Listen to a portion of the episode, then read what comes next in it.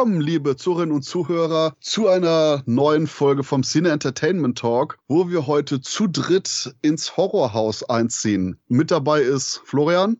Hallo Leute. Sam. Moin, moin. Und ich, der Christoph. Ja, wir zu dritt ins Horrorhaus. Und meine große Frage, die ich mir gerade schon gestellt habe, ist, Florian, kennt man eigentlich das Franchise Haus noch? Das ist die Frage, Christoph. Also ich kenne es eigentlich nur aufgrund der geilen Cover-Artworks. Die haben mich schon in der VHS-Zeit fasziniert und äh, damit habe ich immer so eine Verbindung gehabt. Muss aber sagen, nach deinem Vorschlag, das Franchise mal durchzunehmen, ich kannte nur drei. Also der, der vierte war mir völlig fremd und deswegen, ich denke, es ist noch irgendwie da. Ja, vor allem wegen Teil 1 und 2, die ja sehr zeitnah hintereinander kamen. 86, 87, glaube ich. Aber die restlichen Folgen werden wahrscheinlich die wenigsten Hörer noch kennen. Ja, bei mir sind es wahrscheinlich auch eher so die Cover, weil die halt so simpel und ikonisch sind, wo man das erkennt. Aber als erstes den Titel House, so von diesem Franchise, habe ich gehört in Scream 2.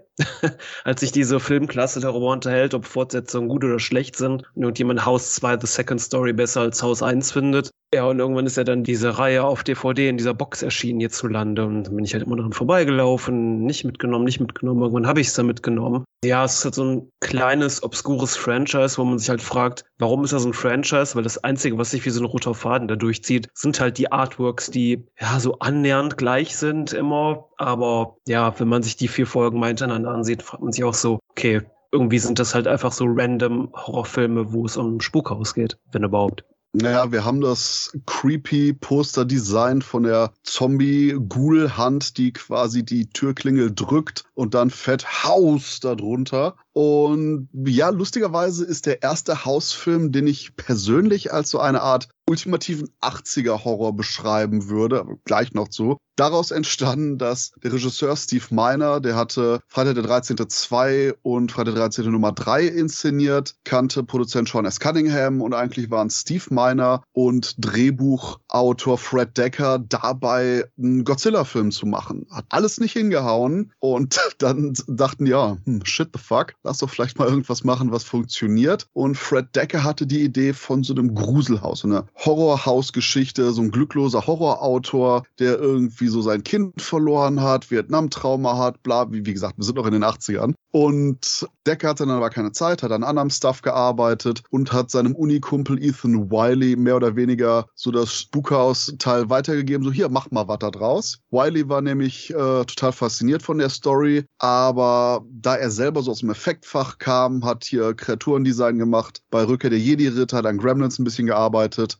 der war auch immer so mehr Comedy-mäßig drauf. Und so hat sich dann die Entwicklung von House 1 immer mehr dahin gezogen, dass es nicht ein ernster Horrorfilm wurde, sondern eine Horrorkomödie, wo eben unser Protagonist, der Horrorautor, in dem gruseligen Haus gegen ja, Dämonen, Geister und Manifestationen seiner Vietnam-Angst kämpft und gerade mit dem Design, das hier ausgelöst wurde und mit der Attitüde, das ist irgendwo zwischen 80er Jahres Sitcom, Tanz der Teufel und Ghostbusters. Wenn man das alles in einen Mixer wirft, mit vielen netten handgemachten Effekten serviert und noch so ein bisschen garniert mit so sehr gut gelaunten Darstellern, die aber auch echt so dieses Augenzwinkern da reinbringen können, ohne damit den Horror zu entwerten, dann ist das meiner Meinung nach Haus, weswegen das so für mich so ein hm, Paradebeispiel für 80er Jahre Horror ist.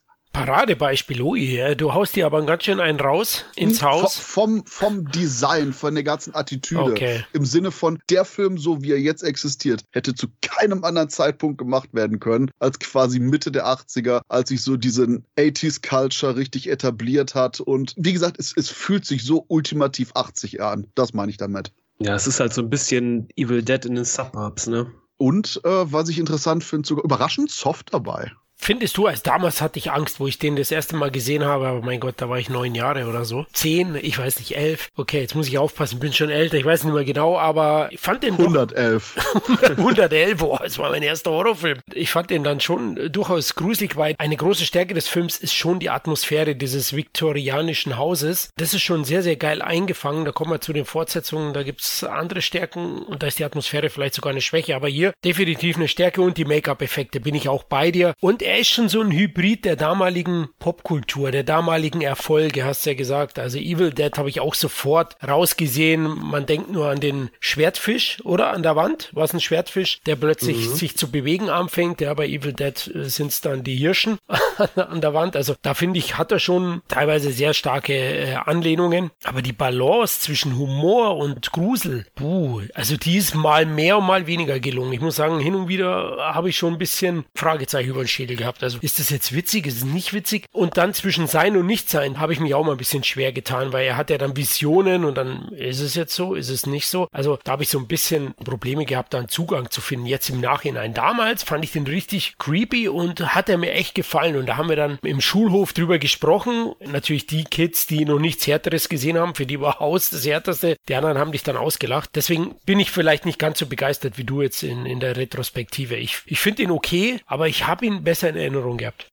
Ja, das ist auch irgendwie was, was diesen Film halt nur so in Ordnung macht, weil dieser Film einfach viel zu vollgestopft ist mit Plot. Du hast einerseits dieses äh, Vietnam-Bewältigungstrauma, dann hast du dieses, äh, der Schriftsteller ist in einer Schaffenskrise, dann hast du so meine teuflischen Nachbarn-Style-Comedy, dann äh, hast du Horrorelemente, dann hast du, uh, mein Kind ist verschwunden und dann wieder, oh, meine Ehe läuft nicht und du hast so viel Shit da drin und das bremst halt oftmals total den Spaß aus. Gleichzeitig ist der Film aber auch, finde ich, viel zu konservativ irgendwie äh, inszeniert. Also irgendwie hätte ich mir da, weiß ich nicht, so ein bisschen Sam Raimi, Peter Jackson-Style gewünscht, dass es alles ein bisschen poppiger, ein bisschen flotter ist, weil irgendwie ist der Film im Endeffekt dann doch ein bisschen zu träge inszeniert. Das ist an sich jetzt kein schlechter Film, aber irgendwie, der tappt halt auch immer wieder, äh, zumindest aus heutiger Sicht, so viele Klischees. Du hast immer diese überzeichneten Nachbarn, die dem Hauptcharakter auf die Nerven gehen, einfach so ins Haus kommen, ohne rausgeschmissen zu zu werden. Du hast halt dieses äh, Stock-Drama, was halt Vietnam in den 80ern war. Und wie gesagt, der Film ist schon in Ordnung, aber in dem Film ist halt so viel drin und das steht dem halt oftmals im Weg. Das hätte so eine nette Low-Budget-Alternative zu Tim Burtons Beetlejuice sein können. Aber ja, ist halt alles so ein bisschen halbgar gemacht. Es ist ganz nett, ich verstehe, worauf die hinaus wollten, aber so mehr als okay ist es dann für mich doch nicht gewesen.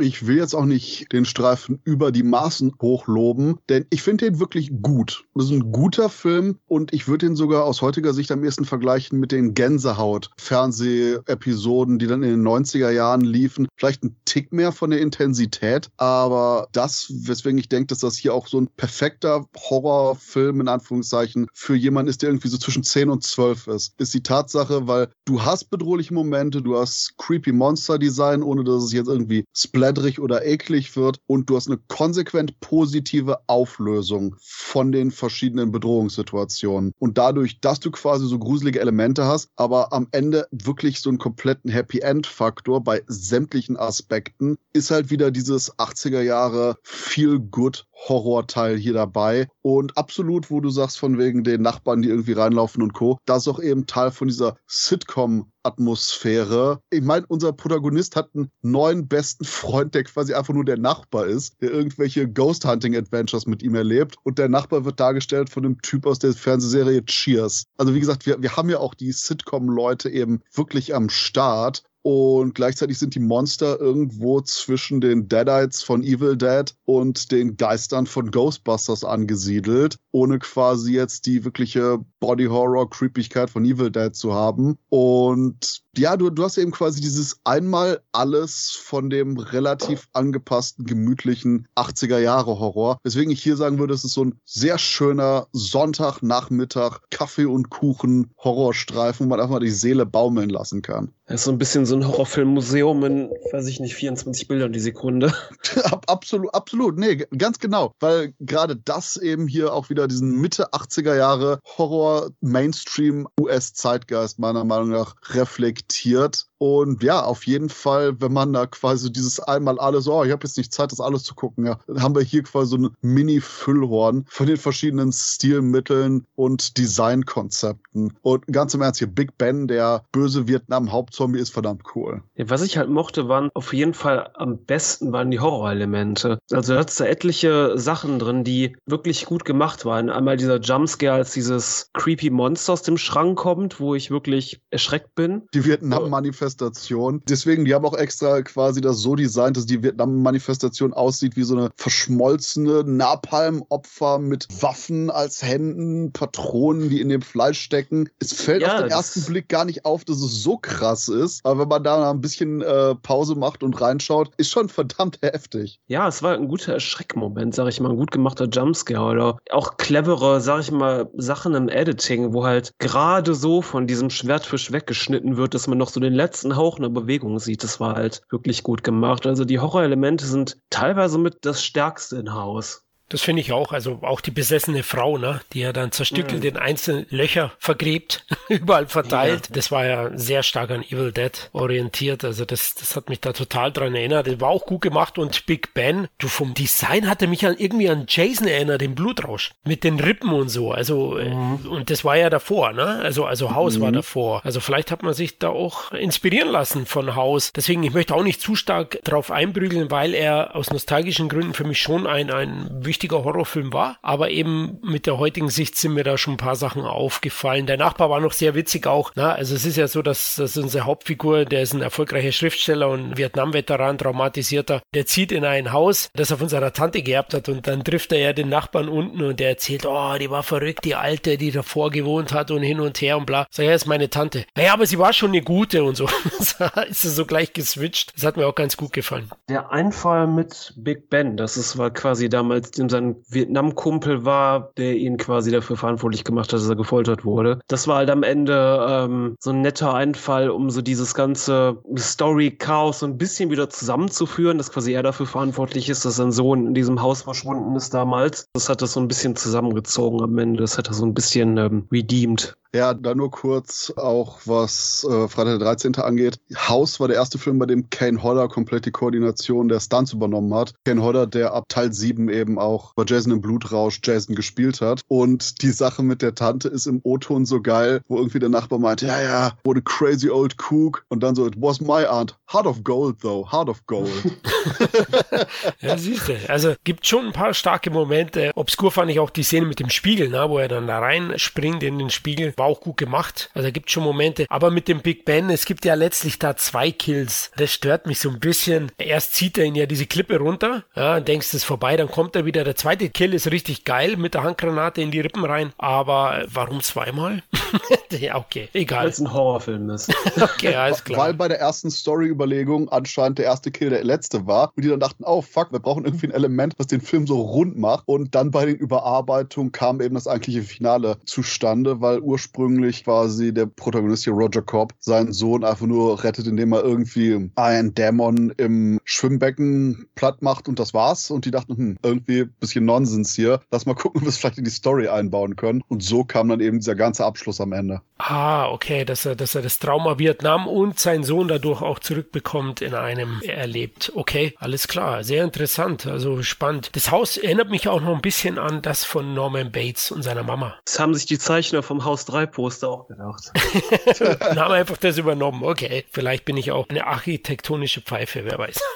Wobei äh, am lustigsten ist beim Einlesen in die Making-of-Sachen gewesen, wie Steve Miner reagiert hat, weil er sagt so, ah ja, ich habe den Film gemacht, wir haben ja kein Splatter, wir haben eben diesen Wohlfühl-Happy-End-Faktor, wir haben ein paar coole Monster, aber ich meine, Ghostbusters hatte sowas, wir sind nicht zu krass, wir haben komplett auf PG-13 hin inszeniert. Und dann MPAA, die amerikanischen Filmprüfer so, nein, R-Rating, absolut kein, kein PG-13 und er so, what the fuck, warum? Und dann war das Coole eben, dass Sean S. Cunningham, der Produzent gesagt hat, ja, weißt du was, fuck it. Wir sind in den 80ern, die Leute assoziieren ohnehin dieses R-Rating, sprich unter 17 nur in Begleitung eines Erwachsenen, ohnehin mit Horror. Wir werden jetzt nicht irgendwie gucken, dass wir Sachen wegschneiden oder sonst was. Wir veröffentlichen ihn einfach so, wie er ist. Und ich denke, das ist auch nochmal ein schönes Beispiel dafür, wie viel mainstreamiger und popkulturell akzeptierter ein R-Rating-Wert in den 80ern war, weil dann eben auch wirklich Leute mit Jüngeren eben in den Film hier gegangen sind. Es wurde kommuniziert, das ist quasi so eine Horror-Comedy, ohne allzu krass zu sein. Boom, kein Problem, bring den Junior mal mit, wird schon schief gehen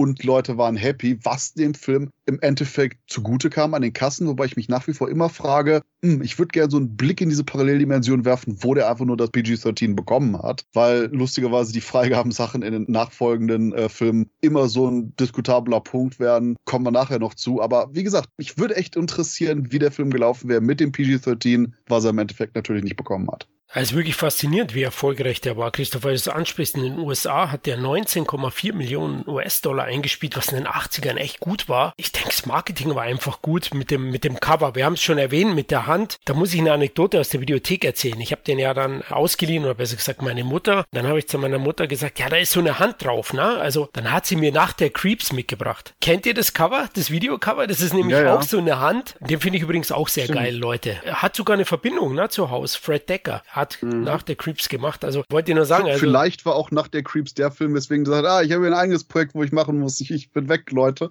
Mhm, klingt plausibel, äh, ist nämlich auch 86 entstanden. Ne? Also in Deutschland, glaube ich, erst 87 gelaufen. Aber eben, also das wollte ich nochmal sagen, das, das Marketing, das, das Bild mit dieser Hand, das haben da mehrere verwendet und das war zu der Zeit sehr populär. Der Film ist sicherlich auch nicht schlecht, das muss man auch sagen. Aber 19,4 Millionen Dollar und vor allem die deutsche Besucherzahl ist Wahnsinn mit 690.000 Zuschauern.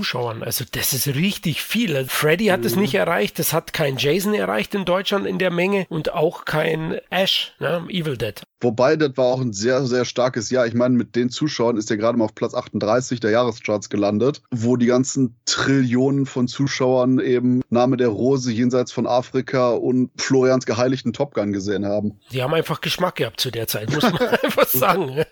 Wobei jenseits von Afrika habe ich, glaube ich, noch nie gesehen. Interessant ist noch der Hauptdarsteller, der, der kam mir so bekannt vor, dieser blonde Lockenschädel. William Cat heißt der, glaube ich, ne? Der hat das Cat Car erfunden. Nein, das war ein Witz. Äh, oh, aber das dafür das Kit Kat. No joke alert. ja, ja, sorry. Ah, er kam mir bekannt vor und es gab eine TV-Serie, wo der gespielt hat, die habe ich, glaube ich, sogar gesehen. Ich weiß nicht, wie sie heißt, der spielt dann so einen Superhelden. Ja, der hat doch in Carrie mitgespielt und in Roger Cormans obskuren Piranha-Remake. Ah, mir fällt gerade der deutsche Titel nicht ein, aber im Original war das Greatest American Hero. Ah, ah ja, ja, genau, genau. Genau, also der war schon doch eine Nummer. Ja, am Anfang dachte ich, hm, vom Namen her sagt er mir nichts, aber wo ich ihn gesehen habe, dachte ich mir, den kenne ich. Wie würdet ihr den beschreiben? So vom Typ her. William Cat? Ja. Keine Ahnung. Eher so nerdig, spleenig, dieses Horrorromanautor passt durchaus, ne? Ja, geht. Also. Ich finde so ein American White Boy so ein typischer eigentlich. Also passt schon. Wannabe Hollywood Actor. Richtig, so. genau. Also ja, also eher unscheinbar, ja. Also nicht die große Kanone. Er hat nämlich 1988 in White Ghost als mehr oder weniger Rambo-Ersatz kompletten Dschungel in Schutt und Asche gelegt. Also wer ihn wirklich absolut im Bodycount-Kill-Modus sehen will, White Ghost von 1988. Sehr unterhaltsamer Film auch. So, ein typischer spät 80er Dschungel-Rabatz, Krawallstreifen. Und keine Ahnung, ich weiß nicht, ich bin endlos amüsiert davon, weil ich so wie der Typ aussieht und der sich gibt in meisten seiner Rollen, niemals mit dem assoziieren würde. Und das Interessanteste ist, er macht's wirklich gut. Also er wirkt auch wirklich wie ein absoluter Badass in dem Film. Aber ja, it's funny. Ich sehe gerade, der hat 136 Credits, also der war immer gut gebucht. Bei Perry Mason war er ständig zu Besuch. da war er irgendwie dabei. Ich weiß jetzt nicht, welche Rolle er hatte. Und jetzt habe ich gerade noch in seiner Vita gesehen, er hat auch bei der Disney-Produktion Baby gespielt. Kennt ihr die? Mit den Dinos? Nein, sagt euch nichts. Ja, nee. das, das, wo die dann quasi die äh, Bambi-Story nachspielen, nur mit einem Dino. Also quasi ist noch schlimmer. Ganz schlimm, ja. Hatte ich aber als Kind große Hoffnungen, ja. Wir hatten ja noch keinen Jurassic Park zu der Zeit. ich kenne nur noch aus Rattled, irgendwie Angriff der Killerklapperschlangen oder so. Ja, Peak Cinema. ähm, wobei, apropos Comedy, mein absolut liebster Fun Fact bei House ist der Grund, warum Steve Miner, obwohl House 1 eben ein Erfolg war, nicht die Fortsetzung inszeniert hat. Denn bei den Kritiken wurde oft gelobt, dass eben House so humorvoll sei, die Comedy gut hingekriegt wurde und dann Steve meinte so, ah, okay, weißt du was, ich mache mehr Mainstream-Filme. Ich meine, die, die Freitag 13. Sachen wurden so verprügelt von den ganzen Kritikern und hast du nicht gesehen. Ich will Sachen machen, die nicht kontrovers sind. Ich will eine harmlose Komödie machen. Und dann ging Steve Miner von House weg und hat Soul Man gemacht. Der Film, in dem ein Weißer per Tabletten sich eine schwarze Hautfarbe zulegt, um einen der wenigen Förderplätze für Afroamerikaner an der Universität zu bekommen und mal erlebt, wie es ist, schwarz zu sein. Badabab, badabab. Yikes. ja, big yikes.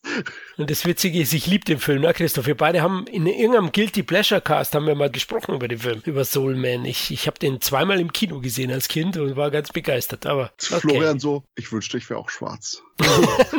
naja, da, so weit will ich nicht gehen, aber ich fand den, ich fand den sehr witzig, aber er ist natürlich aus der Zeit gefallen.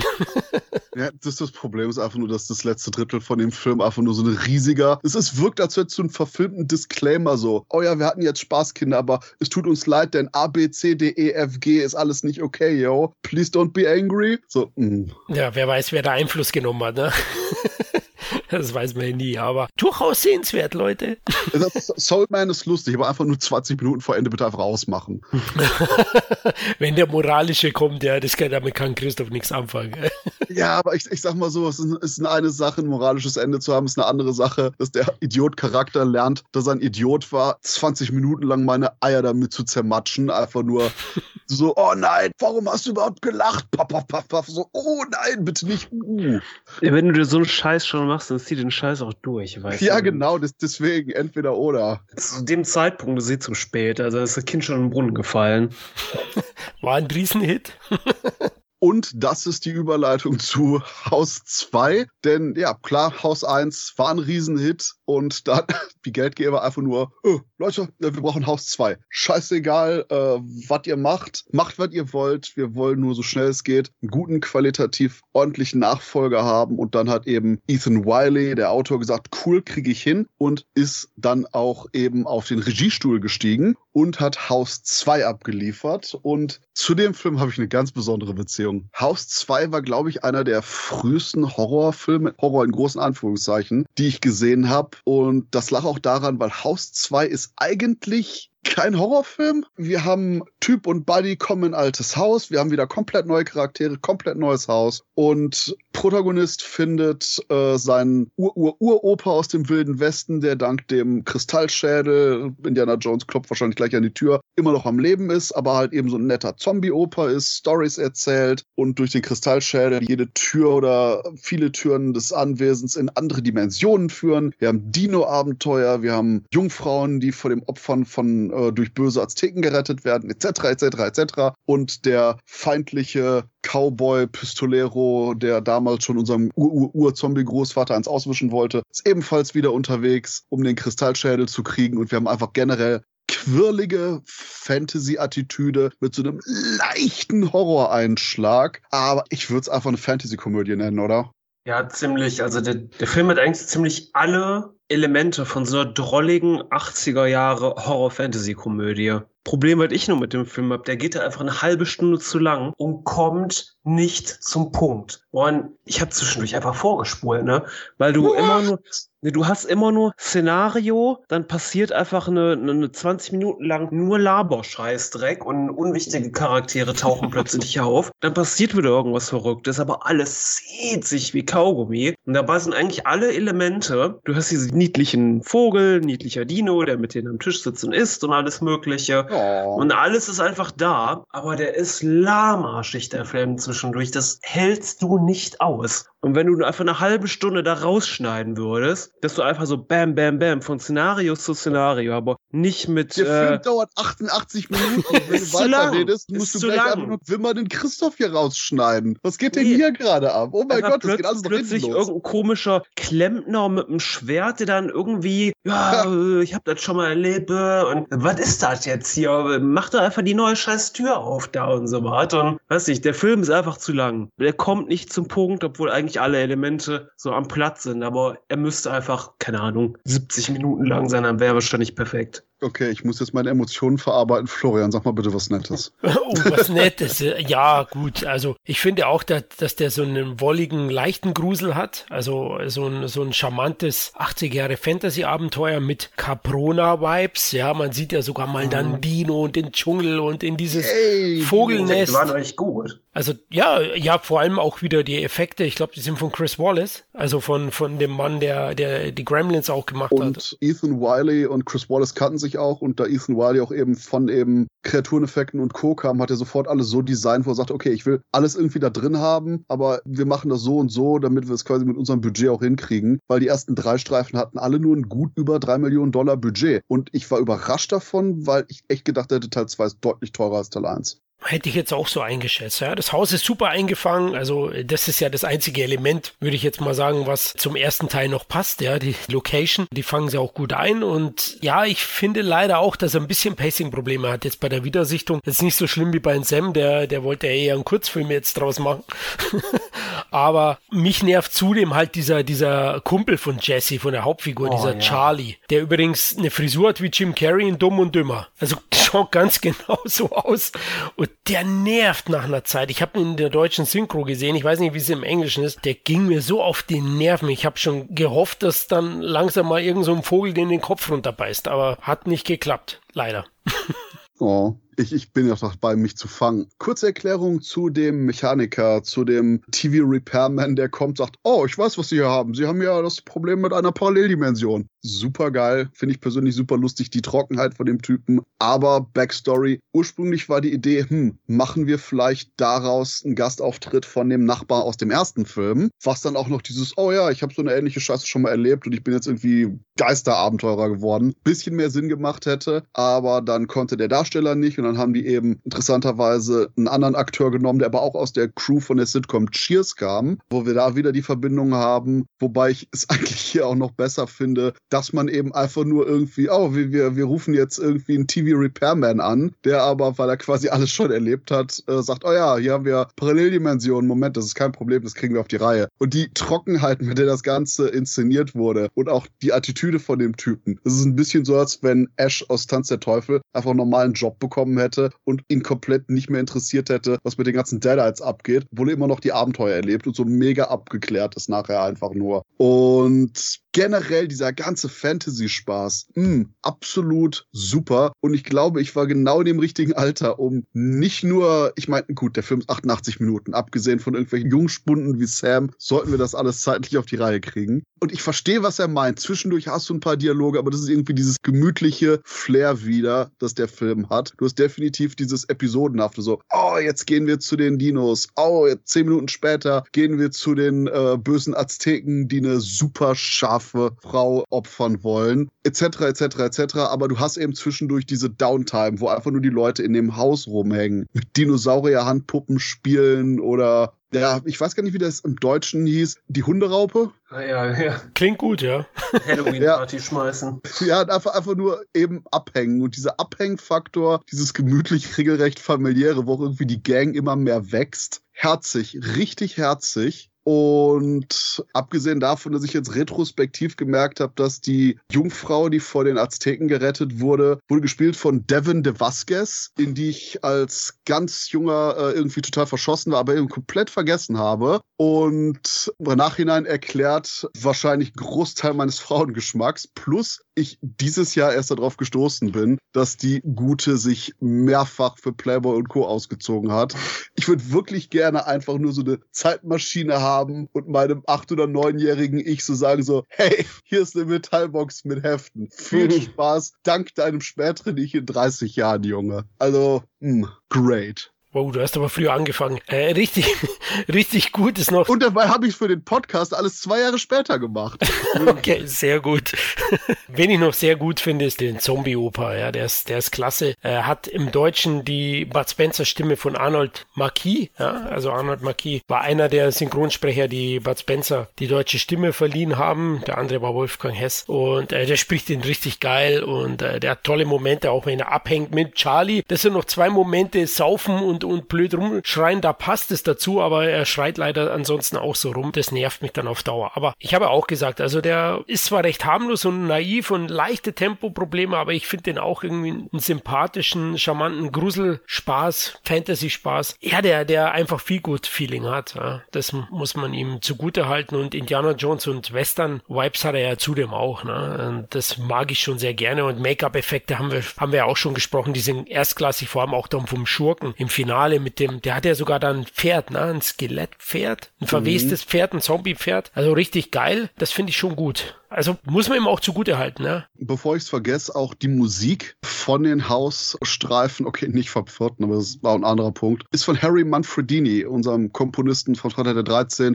der, wie auch finde, jedes Mal eben so eine sehr stimmige, so einen leichten Danny Elfman-Touch hier in seiner Musik drin hat und das alles durchaus auch passend ist. Wie du auch schon sagtest, der erste Film wirkt auch so ein bisschen Beetlejuice-esque vor Beetlejuice und so weiter. Und ja, ich kann einfach nur sagen, Haus 2 ist einer der ultimativen Christoph-Filme. Und ich weiß noch, nachdem ich ihn damals zum ersten Mal gesehen habe, wollte ich ihn Baby Pterodactylus und Devin de Vasquez. Nicht schlecht. Ah, was du noch erwähnt hast, das, das Sprunghafte. Ein äh, bisschen bin ich teilweise nicht mitgekommen mit den zwei Damen, die auch im Haus sind. Mal sind sie da, mal nicht. Also das haben sie nicht so wirklich ausgespielt. Ne? Die eine wollte eine Musikkarriere haben und der Hauptprotagonist Jesse, der hat ja dann da bei der Halloween-Party eine Ex am Start, die dann ein bisschen Beef in die Beziehung bringt mit seiner aktuellen Flamme. Ja, und dann kommt äh, Bill Mayer als äh, Arschloch vorbei und schleppt die ab. Ja. Richtig, der, der stichelt richtig, ja, der bringt sie, der, der bringt sie weg von ihm, ja. Aber okay. Dafür hat er ja später dann als Freundin sein, was hast du gesagt, Raupen-Zombie-Hund? Nee, Raupenhund. So, so, so nach dem Motto so, oh, ich habe mich definitiv in das verliebt, was ich gerettet habe. Komm her, Raupen-Zombie-Hund. Was? genau. Aber wurde die eine nicht gespielt von der Tina aus Freitag der 13. Teil 7? Korrekt. Lapark ja, genau. Johnson. Nicht Lapark Johnson, ähm, Lapark Lincoln. Okay. Und äh, der nervige Charlie wird gespielt von Jonathan Stark. Und den kennen wir vom Fright Night. Er ist vom, vom Obervampir die rechte Hand, ne? Hm, und unseren Hauptcharakter, Darsteller kennen wir aus Soul Man. Das spricht auch schon dafür, dass man die Namen nicht so kennt, aber man kennt die Filme, wo sie äh, Nebenrollen hatten. Und apropos Namen kennen, lustigerweise haben wir auch eben wieder Kane Hodder als Stunt-Koordinator plus er ist auch derjenige, der von dem Steinzeitmensch in dem Affenkostüm über die Brüstung geprügelt wird. Ach, das ist er. Ah, okay. Der war auch ein bisschen suspekt mir, die Figur, aber okay. Ich habe schon kurz überlegt gehabt, ob er es nicht wäre. Ja, sehr gut. Sehr interessant. Das Traurige und Interessante ist nachher eben, dass man Haus 2 bewusst auch eben vielleicht ein bisschen Fantasy-lastiger, ein bisschen humorvoller und ein bisschen harmloser gemacht hat. Und hier hat der Film eben eine PG-13-Freigabe bekommen. Und ich denke, es wäre nicht das Problem gewesen, wenn der erste Film eine PG-13-Freigabe bekommen hätte. Hier ist allerdings der Punkt gewesen, dass der erste Film eben R-rated war und der zweite PG-13. Weswegen viele Horrorfans gesagt haben, oh, also jetzt quasi ein Kinderfilm, fuck that shit. Und die Leute, die quasi mit den Kindern reingegangen wären, haben gesagt, hey, war der erste nicht ein Horrorfilm? Fuck that shit. und aus dem Grund würde ich ernsthaft sagen, dass leider der Streifen ja, gerade einmal gut sieben Millionen Dollar eingespielt hat und das ist bei einem US-Produktionsbudget von gut drei Millionen Dollar definitiv zu wenig. Und ich denke, es liegt wirklich vor allen Dingen daran, dass man sich auch eben marketingmäßig zwischen alle Stühle gesetzt hat und gleichzeitig auch nicht kommuniziert hat, wie beim ersten, wo klar war, ah, okay, ist vielleicht mehr rated, aber ein bisschen harmloser und bla, können wir gucken. Und beim zweiten Film eben das Ganze nicht klar war, so, wofür ist das jetzt? Was ist jetzt die Zielgruppe, wo man das mehr oder weniger einfach auf den Markt gehauen hat und dadurch eben, ja, keiner wirklich wusste, was jetzt hier Sache war, weswegen die Zuschauer ausblieben. Denn ich denke, gerade gerade die Art von Fantasy-Unterhaltung hätte durchaus mehr Leute gezogen, wenn die einfach nur gewusst hätten, was zum Teufel sie hier erwartet ist immer noch verrückt, dass ein Rating so über Erfolg und Misserfolg von Filmen entscheiden kann. Aber auch irgendwie paradox, dass, weiß ich nicht, damals in den 80ern R-Rating viel akzeptierter und mehr eingefordert wurde und heutzutage einfach Horror auch super populär ist, aber keiner sich mehr traut, wirklich R-Rating Horrorfilme zu machen. Und ich meine, scheiße, wir, wir merken daran, wie relativ harmlos Haus 2 ist, dass der mhm. Film, als er in Deutschland rauskam, am 14. Mai 87, direkt eine Freigabe ab 12 Jahren Jahren bekommen hat. Ende ja. der 80er, bei der paranoiden äh, FSK damals, holy fuck. Das stimmt, ja. Also eigentlich hätte ab 16 sein müssen. Hat dem Film aber doch geholfen. 440.000 Zuschauer in Deutschland. Ich denke, das ist gar nicht mal so übel, ne? Ja, das ist gar nicht so übel und lustigerweise war dann Europa dafür verantwortlich, dass wir in Anführungszeichen Haus 3 bekommen haben. Denn auch wenn quasi in Amerika Haus 2 nicht so gut gelaufen ist, wobei dann nachher eben in den Videotheken durchaus auch das ganze Teil mehr als gut in die schwarzen Zahlen kam. Hat Europa nämlich angeklickt und gesagt, hey, ähm, ja, äh, hätten, könnten wir vielleicht ein bisschen mehr Haus haben? Also lief im Kino ganz gut und in den Videotheken umso besser. Und lustigerweise kam dann nämlich der Punkt, wo in Amerika eben die Leute gesagt haben, hm, wir wissen jetzt nicht, was wir machen sollten. Gleichzeitig war New World Pictures, die 1 und 2 gemacht haben, aber die Option auf Teil 3 nicht angenommen haben. Also hatten wir eben neue Leute, die Teil 3 gemacht haben, die jetzt quasi nicht ihr Teil bewerben wollten als Fortsetzung zu irgendwas, was jemand anderem gehörte. Weswegen der dritte Teil in Amerika The Horror Show genannt wurde und dann eben quasi einfach nur in Deutschland Horror House, House 3 und Variationen davon generell in Europa verteilt wurden. Produzent war wieder Sean S. Cunningham und als Einleitung dazu könnte ich fragen, hey Kinder, habt ihr Schocker gesehen von Wes Craven? Alternativ habt ihr jemals einen Wes Craven Film gesehen? Das ist nämlich das Lustige, das Horror Show. Es ist quasi Schocker, oder, Sam? Ja, es ist Schocker mit einem Hauch Nightmare on Elm Street drin und so ein bisschen People Under the Stairs vielleicht. Ja, aber hauptsächlich, es ist Schocker, nur mit Lance Henriksen. Also ein Craven Mashup sozusagen. War aber vor mhm. Schocker, ne? Schocker kam ja, glaube ich, 90 erst und der ist von 89. Was mir jetzt sofort in die Augen gesprungen ist, ist written by Alan Smithy. Das ist schon mal kein mhm. gutes Zeichen, ne, Christoph? Na, der Autor der Story war Alan Warner, der anscheinend so eine Art Comedy-Schreiber für 70er Jahre Late-Night-Shows und Co. war und dann irgendwie panisch versucht hat, mit irgendwelchen Skripts in Hollywood durchzukommen, was irgendwie alles gar nicht funktioniert hat. Aber eben hier bei Horror House war, wo dann eben anscheinend Cunningham drauf gestoßen und gesagt hat, oh, interessant. Und dann kam äh, Drehbuchautor Leslie Boham zur Produktion, der das Ganze irgendwie weiter ausgearbeitet hat. Und ich glaube, das war ein großer Faktor von, hm, ich glaube, Freddy Krüger ist gerade in, lass mal sowas machen. Und weil nachher sich irgendwie alle gefetzt haben, wer jetzt irgendwie den Credit bekommen sollte, ist das Ganze eben geendet mit Alan Smithy. Okay, also den Teen Horror äh, sieht man da direkt raus, ne? Also der Film hat ja auch gar nicht mehr dieses viktorianische Haus, sondern ein stinknormales Einfamilienhaus wie in tausend anderen Filmen in Amerika. Deswegen, die Verbindung hast du ja schon erwähnt, die gibt's eigentlich nicht. Aber das große Pfund sind die beiden Hauptdarsteller mit Lance Henriksen und Brian James. Ja, interessanterweise, die Filme Schocker und Haus 3 sind ungefähr zur gleichen Zeit erschienen. Ich glaube, Haus 3 ist April 89 und Schocker im Oktober 89. Also ich weiß nicht, ob da irgendwie, äh, keine Ahnung, Wes Craven mit Sean S. Cunningham, die beide waren ja auch lange befreundet, immer eine Wette laufen hatte, wer die Geschichte besser verfilmt. Aber 88 war halt das Jahr, wo Nightmare on Elm Street 4 halt so mega durch die Decke ging, dass man vielleicht da eher so einen Slasher-Einschlag hatte. Und man muss auch sagen, in Haus Haus 3 kein Titel, den der Film jemals irgendwo bekommen hat, passt. The Horror Show passt nicht, Horror House passt nicht, Haus 3 passt aber auch irgendwie nicht, weil es ist ein Slasher-Film. Es hat nichts mit irgendeiner Show oder irgendeinem Haus zu tun. Es ist ein Serienkiller-Film. Und Nightmare on Elm Street 4 erschien Anfang August 88 und gerade in dem Moment, als die Dreharbeiten von Haus 3 äh, begannen. Und ich glaube, auch da ist wirklich, wie du schon sagst, dass man eben massiv sieht, so, oh cool, guck mal, was läuft. Lass das mal für unser Werk adaptieren, denn hier Leslie Baum hat auch quasi bis mit Anfang der Produktion noch mit den verschiedenen Darstellern, wie übrigens Lance Henriksen, der hier unseren Hauptdarsteller mimt, auch sehr eng zusammengearbeitet, um quasi deren Ideen auch noch mit ins Skript einzubringen. Und nicht nur war nachher quasi das Drehbuch so ein bisschen chaotisch, weil der ursprüngliche Ansatz deutlich ernster und psychologisch tiefgründiger war, weil die Idee war halt eben, Lance Henriksen ist ein Polizist, der Meat Cleaver Max Serienkiller genau jagt und zur Strecke bringt, der auf einen elektrischen Stuhl kommt, aber unser Cop-Protagonist nach wie vor so richtig posttraumatisches Stresssyndrom hat, Albträume hat von dem und sich dann langsam manifestiert, dass das vielleicht doch noch mehr ist als nur seine Emotionen und quasi dadurch so eine Art wirklich düsterere Variation von Freddy Krüger ist, diesen psychologischen Terror hat. Deswegen hatte man auch Neuseeländer David Blythe als Regisseur angeheuert. Der hat zum Beispiel Robot Maniac gemacht. Kennt man vielleicht eher unter dem Originaltitel Death Warmed Up. Sehr interessanter, sehr stilisierter Independent Horror, der aber auch in Traumebenen spielt, verschiedenen Genre-Elementen und generell so ein bisschen arzier ist. Und dann hat Sean Cunningham gesagt, hm, psychologisch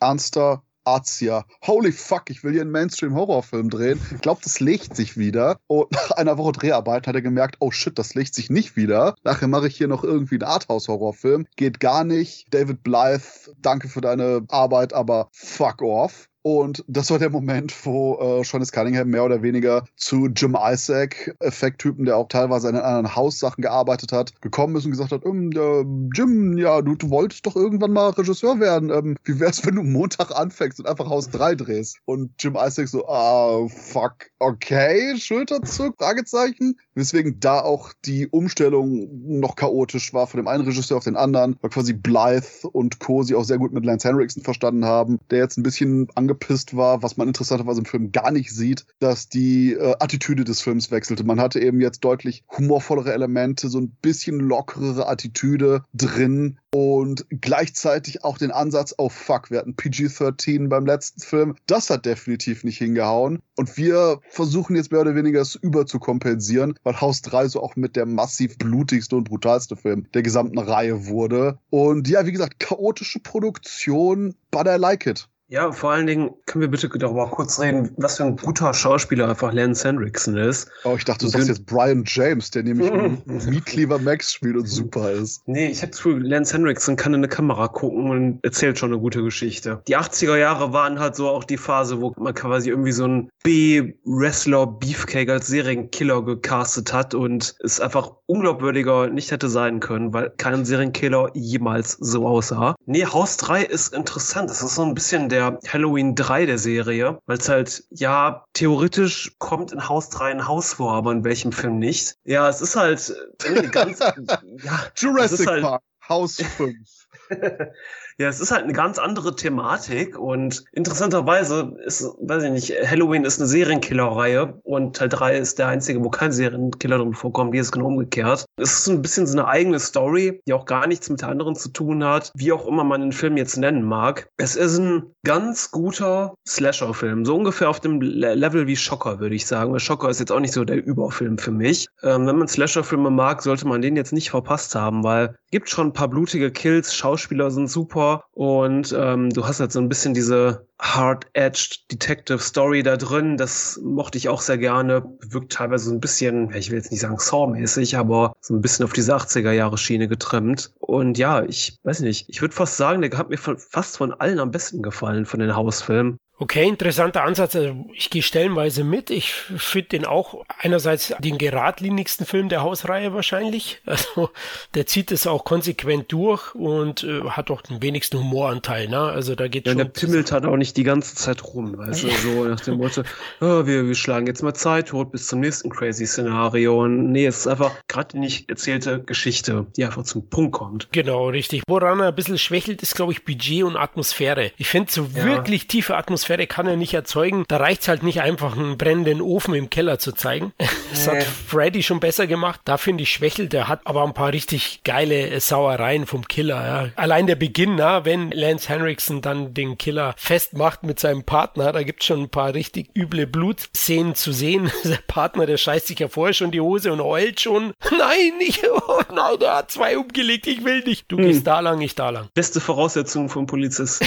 ja, genau, der verliert schon die Nerven davor. Ja, und äh, sie gehen dann da durch so eine Küche durch, auch Lance Henriksen, da sieht man dann mal ein paar frittierte Hände und so. Und sein Partner wird auch aufgehängt ohne Ärmchen. Also da geht's schon ganz schön zur Sache. Wobei ich ähm, erwähnen muss, was ich ihr die geguckt habt, ich habe die Filme alle vier von den deutschen DVDs gesehen und die sind kacke. Diese deutschen DVDs sind einfach Rips von der VHS und das killt halt oft einfach jegliche Atmosphäre. Also wenn irgendwann mal Blu-rays kommen, würde ich mir die auch auf jeden Fall nochmal angucken, weil die Filme Filme sehen einfach nur scheiße aus auf DVD. Und Teil 3 war dahingehend auch der einzige äh, geschnittene Film von House in Deutschland, aber auch in Amerika. Denn wahrscheinlich beim Kompensieren von dem PG-13 von House 2 haben die ein bisschen arg auf die Kacke gehauen, weswegen die in Amerika für das R-Rating jetzt einige Sachen entfernen mussten. Am Anfang in der Mörderküche von Max Janky und Co. Da gab noch ein paar andere Elemente oder auch wie er auf dem elektrischen Stuhl gebraten wird, wurde ein bisschen kürzer gemacht gemacht. In Deutschland sind etliche Sachen davon noch mehr entfernt worden. Und glücklicherweise ist nachher auch äh, eine längere Fassung von Haus 3 erschienen. Wobei interessanterweise selbst die noch nicht mal alle Sachen enthält, die ursprünglich gedreht wurden. Zum Beispiel ähm, gab es ein sehr bekanntes Bild. Wir haben die Szenerie, Lance Henriksen ist im Schlafzimmer seiner äh, Tochter, die gerade terrorisiert wird, irgendwie von dem Geist von Max Janky. Und am Anfang des Films hat äh, Lance Henriksen von dem Geist von Max Janky das Fleisch aber so in die Brust bekommen. Und je länger der Film dauert, desto mehr materialisiert sich diese Wunde davon. Und hier in der Albtraumsequenz sollte ursprünglich quasi die Brust richtig aufklappen und das schlagende Herz von Lance Henriksen gesehen werden. Was aber auch eben der Punkt war hier, die Tochter wurde bedroht. Das ist quasi das, was Henriksen am meisten am Herzen liegt, große Anführungszeichen eben hier. Und er sollte dann quasi sich selber so die Brust wieder zusammenschieben. Und davon gibt es super viele Bilder, sogar auf etlichen VHS-Editionen, wo man quasi ihn mit diesem offenen Herz da sieht. Aber im eigentlichen Film ist es jetzt, dass er kurz die Wunde zusammenhält und dann sofort wieder aus dem Raum abhaut. Keine Ahnung, warum das quasi jetzt auch in der Unrated-Variante, in der Uncut-Variante nicht mit dabei ist. I don't know. Wäre ziemlich cool gewesen und anscheinend gab es auch noch so ein paar weitere Momente, die eben entfallen sind. Unter anderem eine Albtraumsequenz, wo die Tochter äh, Geburtstag feiert und den Kuchen anschneidet und der Kuchen blutet plötzlich. Der Kuchen geht auf und in dem Kuchen ist die Katze. Ui, cool ja, shit. Okay.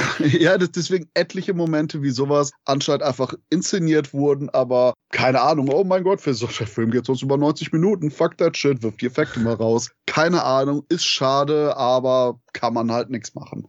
Aber der Film hat ja trotzdem einiges zu bieten. Also die Tochter ist dann schwanger, ne? Im Finale, der Sohnemann wird umgelegt, die Katz sieht man auch. Äh, ein bisschen komme ich da teilweise dann nicht mehr mit, was ist jetzt wirklich und was ist nicht wirklich. Hier der äh, Freund von der Tochter, der quasi im Keller stirbt. Ursprünglich war das auch noch ein viel heftigerer Effekt, wo der wirklich in der Mitte so auseinanderfällt. Also die, die haben deutlich mehr gedreht und gemacht, als nachher zu sehen war, wobei eben Sean S. Cunningham sagte, oh, wir wollen auch bewusst eben gucken, wo wir uns jetzt gore-mäßig ein einpendeln, um nicht zu krass zu werden. Und interessanterweise das, was sie abgeliefert haben, war dann im Endeffekt immer noch zu intensiv für ein R-Rating.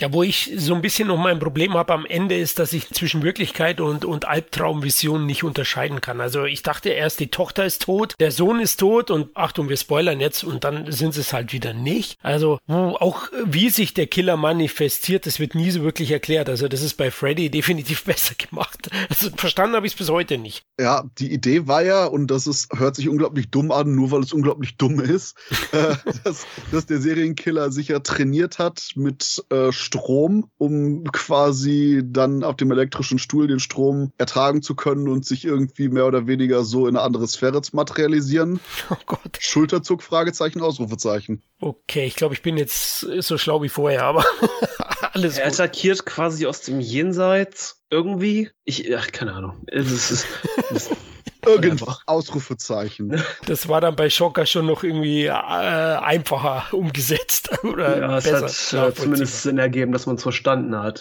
ja, ja wo, genau. wo, wobei, Hand aufs Herz, wir haben hier einen Film, wo die Drehbuchebene komplettes Chaos war, wo die Regieebene mhm. komplettes Chaos war. Und dass so viel Chaos bei der Produktion war, sieht man jetzt beim eigentlichen Film nicht. Ich meine, du hast ein paar Elemente, die besser ausgeführt hätten werden können oder sollen, aber es ist definitiv nicht der Autounfall, Zufall, der sonst normalerweise nach sowas entstanden wäre. Ja, es ist nicht Halloween 6. oh. Da gehe ich mit. Gefreut habe ich mich noch über Tom Brady, der hier zu sehen ist. Das ist der Murray aus Trio mit vier Fäuste. Der spielt hier dann so ein, so ein Forscher, der Lance Henriksons Figur drauf bringt, dass der Typ aus dem Jenseits über den Strom oder was du gerade erklärt hast, kommt. Mhm. also schlauer wie ich war der auf jeden Fall. Nur mal so für die, für die 80s-Fans. Oh, und äh, die blutigen Effekte waren hier von KNB FX, die äh, vorher Blood Knight Intruder gemacht haben und eben durch Sachen aufgefallen sind, wie From Dust Till Dawn etc. Und die jetzt quasi, ja, ich würde sagen, KNB ist jetzt die mit größte, äh, bekannteste Effektschmiede überhaupt, oder? Ja, wahrscheinlich noch neben denen von Stan Winston. Ja, Okay, wobei ich die immer nie mit so Monster und Horror assoziiere. Ja gut, ja, genau, das sind ja so Animatronics. Äh, auf jeden Fall ist er unterhaltsam, also das möchte ich ihm nicht absprechen. Trotz des ganzen Chaos ist es schon vielleicht der unterhaltsamste und im Gesamtkonzept rundeste sogar, ja, vom Ablauf außer, außer die Geschichte mit dem, wie der Killer überhaupt wieder zurückkommt. Und ich sag mal, ich habe super Nostalgie für den zweiten Film, aber jetzt so erwachsen, ich gucke am liebsten den dritten. Verständlich. Hat einfach am meisten Drive, wie auch Sam schon sagt. Lance Henriksen ist ein fantastischer Hauptdarsteller. Und gerade der eigentliche Fokus vielleicht auf ein bisschen kleinere Story, die dafür aber konsequent vorangepeitscht wird, ist schon ziemlich gelungen. Und ich sag mal so, bei den paar Minuten Downtime kann man immer noch Devin de Vasquez googeln am Handy beim Gucken. Witzig ist ja, du sagst, hey, der dritte ist der beste der Hausreihe, der aber eigentlich nicht zur Hausreihe gehört. okay. Ja, ich, ich sag mal so, der dritte ist auf jeden Fall Teil der Hausreihe, weil als nächstes in Amerika Haus 4 erschien. Haben wir noch ein paar Sachen zu Haus 3 sonst? Oh, ich glaube, die, die Besucherzahlen, oder? Der US-Einspiel, der hatte doch einen Kinostart sogar, habe ich gesehen. Naja. Und durfte da, glaube ich, 1,7 Millionen Dollar einspielen. Also zwar nicht ja. besonders viel. Das ist halt natürlich auch mal die Frage, äh, in wie vielen Kinos lief der, wie ja, groß war der Kinostart, weißt du? Ich denke mal, das war jetzt auch so die Hochphase der VS-Ära. Ich glaube, davon hat man sich dann vielleicht auch vom Videomarkt mehr versprochen schon. Ja, wie Christoph erwähnt hat, denke ich, hat er im Vorfeld schon Plus gemacht für die Macher, weil mhm. sie ihn ja mhm. verkauft hatten nach Europa. Deswegen kam ja auch vier. Es wird sich schon gelohnt haben, irgendwie dann nochmal diesen Stempel drauf zu drücken. Ja, und ähm, ich habe eigentlich keine Lust, aber äh, wir kommen jetzt zu Haus 4. Ich glaube, das Netteste, was ich zu dem Film sagen könnte, wäre Shitshow Cinema. Aber äh, das Unnetteste wäre, dass ich persönlich Story später, aber eine persönlich absolute Aversion gegen diesen Film habe. Fucking terrible. Aber die Hauptdarstellerin ist gut. Denn hier haben wir die Story von, warum auch immer ist Roger Cobb jetzt mit einer Frau und zusammen, die eine Teenager-Tochter haben. Und okay, Spoiler, das Ganze ist einfach nur deshalb entstanden, weil Sean S. Cunningham irgendwie zwei Wochen vor Drehbeginn gesagt hat, Leute, ich kann William Cat wieder kriegen. Und die so, ähm, okay, gut, macht keinen Sinn, weil unser, unsere Story ist komplett anders. Ja, fuck it, wir nennen die einfach die Cobb-Familie und ja, fuck it. und äh, ja, deswegen ist hier William Cat mit dabei, der am Anfang durch irgendwelche bösen Spekulanten, ich wollte jetzt gerade sagen Hausbau-Mafia, in die Luft mhm. gejagt wird und das Ganze dann so eine Mischung aus Kevin allein zu Hause ist, wo die Vollidioten Untergebenen von dem Zwergen, ja. Oh, ja, irgendwie sowas. Ich hab's gerade auch vergessen. Alles ich muss mich vorab entschuldigen. Ich bin während des Films eingeschlafen. Zweimal. Und ihr müsst mir bitte erklären, wie es weitergeht, weil ich habe das nicht ausgehalten. Äh, hier, Cobb-Bruder schickt seine Kevin allein zu Hause Gangster dahin, um irgendwie die Familie zu vertreiben, die gleichzeitig irgendwie, warum auch immer, jetzt von dem Haus terrorisiert wird. Gleichzeitig verscheucht das Haus mit Geisterbullshit die Gangster. Das Ganze ist auch noch der, der Bruder arbeitet für einen zwergenwüchsigen, dämonisch wirkenden Gangster, der sich seinen eigenen äh, Halsschleim abpumpt und Leute Leute zwingt, das zu trinken. Hm. und ähm, der ansonsten auch gar nicht wirklich mehr vorkommt. Und es ist nur eine große What the fuck-Sequenz. Aber der Regisseur, ich, ich, bin so stolz, dass alle sagen, es ist so eklig. ja, der, okay, der Regisseur selber wirkt auch wie ein kompletter Vollidiot. Und am Ende stellt sich raus, dass irgendwie die Seele von Roger Cobb in dem Haus war, dass die ganzen Sachen, diese spooky Hauntings waren, dass quasi die Familie gewarnt werden sollte, aus dem Haus zu gehen oder nicht oder irgendwas, was wahrscheinlich auch da daran liegt, dass die ganze Scheiße einfach nur zwei Wochen vor Drehbeginn in ein komplett anderes Drehbuch quasi reingehellrasert wurde, wie die Hellraiser der TV-Teile. Ich hoffe, irgendjemand hat den Joke verstanden. Ja. Ähm, sehr gut. Und ähm, der Regisseur Louis Abernathy, der hatte die Story für Deep Star 6 abgeliefert, den Sean S. Cunningham vorher produziert hatte. Abernathy hat immer genervt, oh, ich will ja mal irgendwie einen Film drehen, mal. Und dann irgendwie Sean S. Cunningham mit diesem, oh, was, was, wir, wir, wir rotzen hier irgendwie für den Videomarkt einen Hausfilm raus. Hier macht den Scheiß mal. Und das ist dann jetzt Haus 4 geworden. Ja, mehr gibt's eigentlich auch nicht zu sagen. Wie gesagt, der Film ist träge. Kennt ihr das Gefühl, wenn ihr einen Film guckt und ja. in den ersten fünf Sekunden merkt ihr schon so, ist es falsch irgendwie. Und irgendwie alles ist trostlos und ugh, und weiß auch nicht, warum ist da jetzt dieser Indianer und was ist mit den komischen Hausmafiosis und was mit dem komischen singenden Pizzamann und was und weiß ich, dann bin ich halt irgendwann weggenickt und irgendwann aufgewacht und dachte so, warum ist das jetzt so Looney Tunes, Cartoony, what? Und ja, wie gesagt, ich habe den Film schon mal versucht zu gucken und ich bin auch eingeschlafen. Ich kann jetzt, es ist jetzt nicht so die größte Expertise, die ich zu Haus 4 abgeben kann, aber vielleicht ist es jetzt auch nicht so nötig. Ja gut, der Film ist, ist einfach äh, schizophren. Ja, und ich habe mir auch die ganze Zeit gedacht, was ist denn bitte hier los? Ja, teilweise ist er über weite Strecken total lahmarschig, ja, inhaltlich. Und dann auch der Look des Films ist sehr TV-mäßig, wieder. Äh, ich habe ja. mich eh gefragt, in welchem Jahr spielt er? Spielt er im 18. Jahrhundert? Weil der Rollstuhl, den die Tochter hat, der ist schon so ein bisschen... Ja, also ist wie so ein Folterinstrument. Ja, und das ist, da ist auch schon wieder so der Regisseur im Audiokommentar. ich wollte, dass das irgendwie cool aussieht. also habe ich einen alten genommen. Ach so. Also, wie gesagt, alles, was der Regisseur sagt, der wirkt einfach nur wie ein komplett Gehirnamputierter. Ja, so wirken dann auch einige Momente, die aus dem Nichts kommen. Die habt ihr ja schon erwähnt mit dem, mit dem Pizzagesicht. Der Kampf dann mit der Pizza von ihr oder der lampentragende Hund. Ja, also äh, schon allein, wenn das Mädchen ja, zu Beginn stimmt. kommt. Ja, ich möchte die Lampe da haben, weil ich, ich habe eine Allergie gegen Hunde. Ja, gut, hast du. Ja. Ich habe das erst gar nicht verstanden. Ich dachte, was denn für ein Hund? Die hat doch eine Lampe in der Hand. ja, genau. Ich habe den auch erst gar nicht gesehen. Oder war der überhaupt da? Keine Ahnung. Die Argumentation war halt, wenn ich schon keinen Hund kriegen kann, dann will ich die Lampe mitnehmen. Mm. also, furchtbar. Ja, das erste Mal so richtig, ja, fick dich, dachte ich halt bei diesem tanzenden Pizzamann. Und ich dachte so, ah, verpiss dich jetzt einfach, ey. Und dann kommt noch der schleimabsorbierende Kleinwüchsige, ja. Mr. Grosso, weil es ist gross, also Englisch, also eklig, Mr. Grosso. Wie gesagt, den Audiokommentar mit dem Regisseur zu hören, also ich glaube, ich habe mindestens 50 IQ-Punkte verloren, Boy. Ja, auf jeden Fall ist der Film rotzedämlich. Das muss man schon sagen. Ein paar Momente habe ich eben nicht vergessen, weil sie so krank sind. Es war auch ganz nett noch am Ende kam ja der Mr. Crow so auch nochmal vorbei und hat seinem Handlanger gedroht sozusagen, hat nur die Scheibe runtergelassen und dieses Gerät, wo er den Schleim absaugt, den hat dann der gesehen so, äh, ja, wir, wir kriegen das alles hin.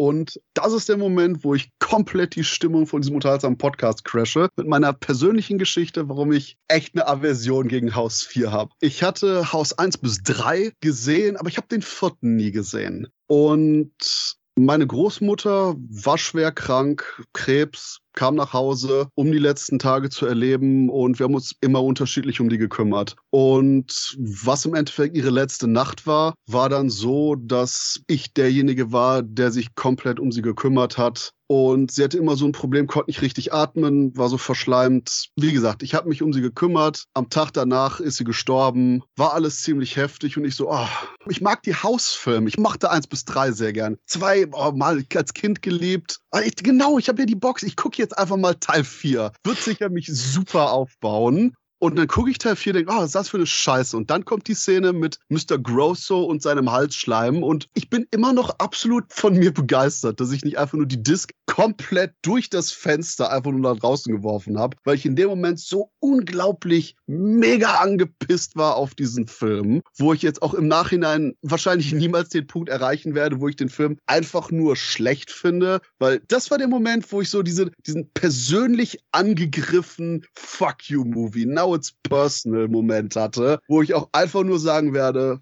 Fuck House of the Revenge. Genau, fuck this movie. Scheiß auf den Regisseur. Ihr könnt mich alle mal, ihr blöden Wichser. Ach, der ist auch so schizophren von der Stimmung her, weil was das angeht, hatte der auch diese keine Szene, wo Roger Cobb so verbrennt und diese völlig verkohlte, zusammengezogene Leiche unter diesem Plastiktuch im Krankenhaus liegt. So, wir müssen jetzt die Maschinen abschalten. ja, oh mein Gott. Ich dachte, so geht's noch ein bisschen depressiver gerade und danach kommt halt so Spasti Pizzaman und hast du nicht gesehen. Ich dachte so, oh, da habe ich mir aber auch gedacht, das Auto ist ja explodiert, ja, und Respekt, dass er immer noch gelebt ja, wie hat. kann also. es noch leben? ja, genau. Wobei, man muss dazu sagen, mein Uropa, der hat ähm, in so, so Kohlewerken damals, als er aus dem Krieg wieder kam, gearbeitet. Gott, haben wir jetzt alle Horrorstories. Ja, und ähm, der ist quasi mit so einer Lok gefahren, die wurden ja damals noch mit Kohle angetrieben. Die ist mit einer anderen kollidiert und aus diesem Ofen ist einmal so ein kompletter, dicker Schwung heißer Kohle über den rüber geschwallt. Und die haben den halt herausgezogen und meine Uroma musste dann dahin. Und er war wirklich richtig zusammengezogen und klein, hat aber noch gelebt, weil halt die meiste Flüssigkeit aus dem Körper verdampft ist und meinte dann noch, mir ist kalt und ist dann halt gestorben. Ähm, ja, also Fuckhaus 4, ehrlich. Hast, hast du auch eine persönliche traumatische Geschichte mit dem Film, Florian? Plane gerade live den,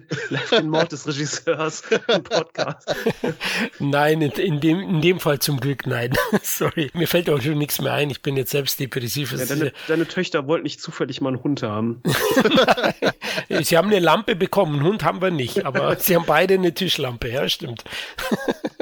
Ja, nee, aber wie gesagt, das ist das Problem, weil die ganze Hausreihe ist meiner Meinung nach, ja, die ganze, sage ich, extrem zähneknirschend mit einem leichten Fuckhaus 4 Aspekt. Die ganze Hausreihe ist interessant, weil sie so abwechslungsreich ist. Du weißt wirklich nie, was du kriegst, weil kein einziger Film, auch hier Motherfucking Number 4, irgendwie so ist wie der Vorgänger. Wir haben irgendwie Ghostbusters-Style Vietnam-Aufarbeitung, wir haben Fantasy, sexy Azteken, Baby Pterodactylus, Abenteuer-Story, wir haben Splatter, Serienkiller, Gedöns mit Lance Henriksen und Brian James, dessen damalige äh, Koks-Eskapaden, wo der irgendwelche Zimmer zerstört hat, wahrscheinlich absolut geholfen haben, sich in die Rolle einzufinden. Und dann haben wir eben Teil 4, der schlicht und ergreifend diese Wegwerf-DTV, lass man Sequel rausrotzen, damit die Leute das in den Videotheken mit nach Hause nehmen, Flair besitzt. Aber seelisch bei jedem so eine Schneise der Verwüstung hinterlässt. ja, der Film ist so scheiße. Der ist quasi wie das Haus in Haus 1. Das ja. führt bei jemandem, jedem anderen das Trauma irgendwie. Genau, das ist wirklich seeleverdüsternder Rotz. Wobei ich trotzdem nochmal erwähnen muss, hier die Hauptdarstellerin Terry Trees ist wirklich gut. Also, die hält den Laden auch so ein bisschen am Laufen. Ja, also so sehr wie ich quasi jetzt irgendwie dem Regisseur irgendwelche Rasierklingen schicken will, will ich hier so, so eine Schokotorte. Also tut mir leid, dass du da auftreten musst. Aber. ja gut, William Cat hat gleich den Ausgang genommen in den ersten zehn Minuten. ja, William Cat, ich weiß nicht mehr genau, ich, ich glaube, William Cat war zwei oder drei Tage nur am Dreh. Hat ihm schon gereicht, wahrscheinlich. Deswegen, der hat wahrscheinlich einfach nur so, ah, quasi den John Carpenter-Modus. Paycheck, tschatsching, tschüss, mhm. Leute.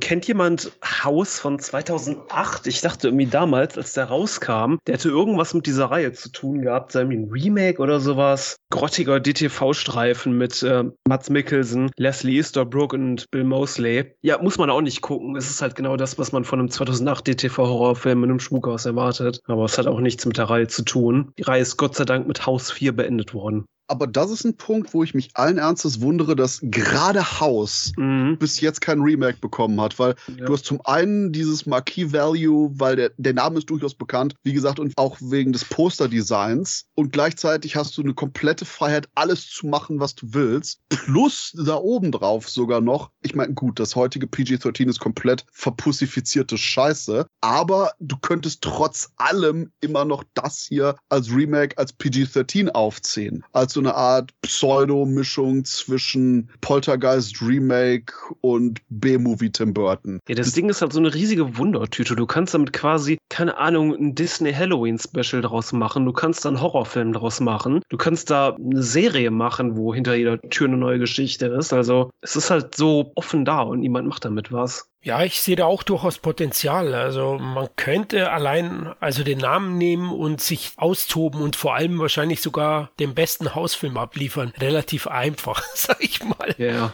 Sogar, äh, du könntest sogar so weit gehen und dann so eine DTV-Reihe rausmachen. Denn äh, wenn du quasi schon Hellraiser-Fortsetzungen gemacht hast, ich meine, fuck it. Du brauchst wortwörtlich nur ein Haus, damit ja. es ein Hausfilm ist. Also größeren gleichen Nenner kannst du nicht finden. Das stimmt, ja. Aber, aber nicht so ein Haus wie in Teil 3, ne? Also das hat zu wenig Charakter, das Haus. Ja. Ich sag mal so, solange du ein Haus hast, in dem ein Geist ist, ist es ein Hausfilm. Also quasi ja. Paranormal Activity. Haus 18. Und bevor ich es vergesse, das Pizzamonster in Teil 4 war Ken Hodder, nice. der ganz bewusst gesagt hat, ich will die Pizza spielen. Hätte eigentlich Robert England sein müssen. Das stimmt, ja, das wäre gut gewesen. Oh, ich hätte mich besser vorbereiten müssen. Ich hätte jetzt irgendwie so einen cleveren Joke machen und den Darsteller von Pizza Mumph aus Spaceballs erwähnen müssen. Aber ich finde Haus 4 ist auch so ein perfektes Beispiel, wie absolut tot Horror so Anfang der 90er war. Wo du entweder diese, ich bin jetzt mal erster richtigen Filme, sowas wie Misery oder Candyman hattest, oder halt so dieses dröge, sich noch grad so halbtot über die Ziellinie schleppende, wie Haus 4 oder. Ich sag nur Bram Stokers Dracula. oder, oder halt hier Prom Night 4, wo du dich einfach nur schießen möchtest, wenn du diese Filme siehst. Weil Bram Stokers Dracula war doch Ende. Ja. Nee, der war doch 2000. Was? Nee, das war Wes Cravens Dracula, Entschuldigung. du hast jetzt gerade Wes Craves Dracula mit Bram Stokers Dracula. You're my man, Sam. You're my man. also ich mag den Coppola Dracula sehr sogar. Ja, der ist klasse. Ja, der ist Style und no substance. No, no, no, no, no. Jetzt aber, also jetzt wird's gefährlich, du. Gleich kommt Frankenstein vorbei mit Kenneth Branagh. Kevin, Kevin Branaghs Frankenstein for Life, yo. An jedem Tag der Woche ziehe ich dem den ganzen Coppola-Effekt-Wichse davor, ey. Mm, nein. nicht wirklich. Ich fand den super, aber gut, das ist ein anderes Thema. Ewiges Thema mit Christoph. Aber keine Sorge. Dann musst du nur sagen, so, hey Christoph, wir haben hier, wir die Wahl zwischen Coppolas Dracula äh, und Haus 4. Oh mein Gott, ich liebe Dracula. Ich wollte wollt gerade sagen, du zur Strafe willst jetzt mal Haus 4 dreimal hintereinander schauen. Einfach nur nachher so, so ausgekratzte Augen, schreiendes Gesicht. Die ja. sehen wahrscheinlich nachher aus wie so eine Leiche von den Ring-Remakes. wahrscheinlich. Brennt ja. diesen Film. Ja, aber das ist das Problem. Ich rede gerne über die Hausfilme, aber ich würde echt gerne Haus 4 ignorieren, aber ich bin dann doch noch nicht so weit, wie irgendwelche Spinner zu sagen, oh nein, Haus 4 existiert in meinem Headcanon nicht. So, äh, okay, niedlich. Nee, aber das, ist, Problem ist eben, die Reihe ist super unterhaltsam und interessant, um drüber zu reden, weil sie eben so vielschichtig ist. Aber das Finish, es ist eine Sache, nicht das Finish zu erreichen, das ist eine andere Sache, irgendwie zwei Meter, nachdem man angefangen hat zu rennen, hinzufallen und sich in die Hose zu scheißen. Das ist Haus 4. Aber Oh Gott, ich habe das leider gerade bebildert. Müssen. Was hast du gerade gesagt, beim Sex kotzen zu müssen? so, so ungefähr das Haus 4 irgendwie. nach dem Finish. so 5% unserer Zuhörerinnen und Zuhörer so gerade so sexy. ja, aber wie gesagt, mein Punkt ist, guckt Haus 1 bis 3 und wenn ihr wirklich, ha, ich weiß gerade nicht, wie die deutsche Synchro das gemacht hat, aber das, was Pinhead sagte, we are explorers in the furthest regions of experience. Wenn ihr sowas seid, auch Haus 4, wenn nicht, einfach Haus 1 bis 3. Ansonsten guckt irgendeinen Gaspar Noé-Film. Der hasst nicht so sehr Menschen. also gehe ich mit. 1 bis 3 kann man, kann man jedem empfehlen. Ich meine nicht das mit Noé. um, und 4 lasst es am besten weg, ja. Es hat mich auf jeden Fall gefreut, so ein bisschen meine persönlichen Stories und Traumata zu teilen mit den Hausfilmen. Denn wie gesagt, Haus 1 bis 3, ich weiß doch nicht mal genau warum, abgesehen eben von 2 und Devin de Vasquez, das Ganze so einen extrem großen Softspot bei mir im Herzen hat. Aber wie gesagt, die ganzen drei Filme, auch drei, obwohl er so ein bisschen intensiver ist, die haben alle diesen super gemütlichen 80er-Jahre-Charme. Deswegen würde ich sagen, sehenswert, sympathisch und irgendwie knuddelig. Da gibt es nichts hinzuzufügen. Ja, hast du gut gesagt. So wie die Raupe aus Teil 2. Genau. Die hat Christoph eh gerade im Arm, Und oder? Den Vogel. Am Vogel hat er so. Ja, die Tierchen so. aus Teil 2 mochte ich ja sehr gerne. Ja, wobei ich würde dann den Baby Pterodactylus vorziehen, irgendwie die, die Hunderaupe. Die war immer creepy, die ist immer noch creepy, die ist creepy. Aber ich glaube, dann sind wir jetzt eben auch durch mit dem Haus-Franchise und wahrscheinlich, wenn das hier rauskommt, ist mit Sicherheit gerade das Remake angekündigt worden. Es kann sich ja nur noch um ein bis 2000 Jahre handeln, bis Hollywood realisiert, dass das immer noch ein Franchise ist, was mal wieder zum Leben erweckt werden könnte. Aber ja, bis dahin, liebe Zuhörerinnen und Zuhörer, vielen Dank fürs Zuhören und schreibt uns ruhig äh, nicht nur, wie ihr den Podcast gefunden habt, sondern habt ihr auch gute oder absolut traumatische Erinnerungen an das House-Franchise? Die Hotlines sind jetzt offen. Die Hotlines sind jetzt offen. Wir sind gespannt auf eure Stories und bis zum nächsten Mal.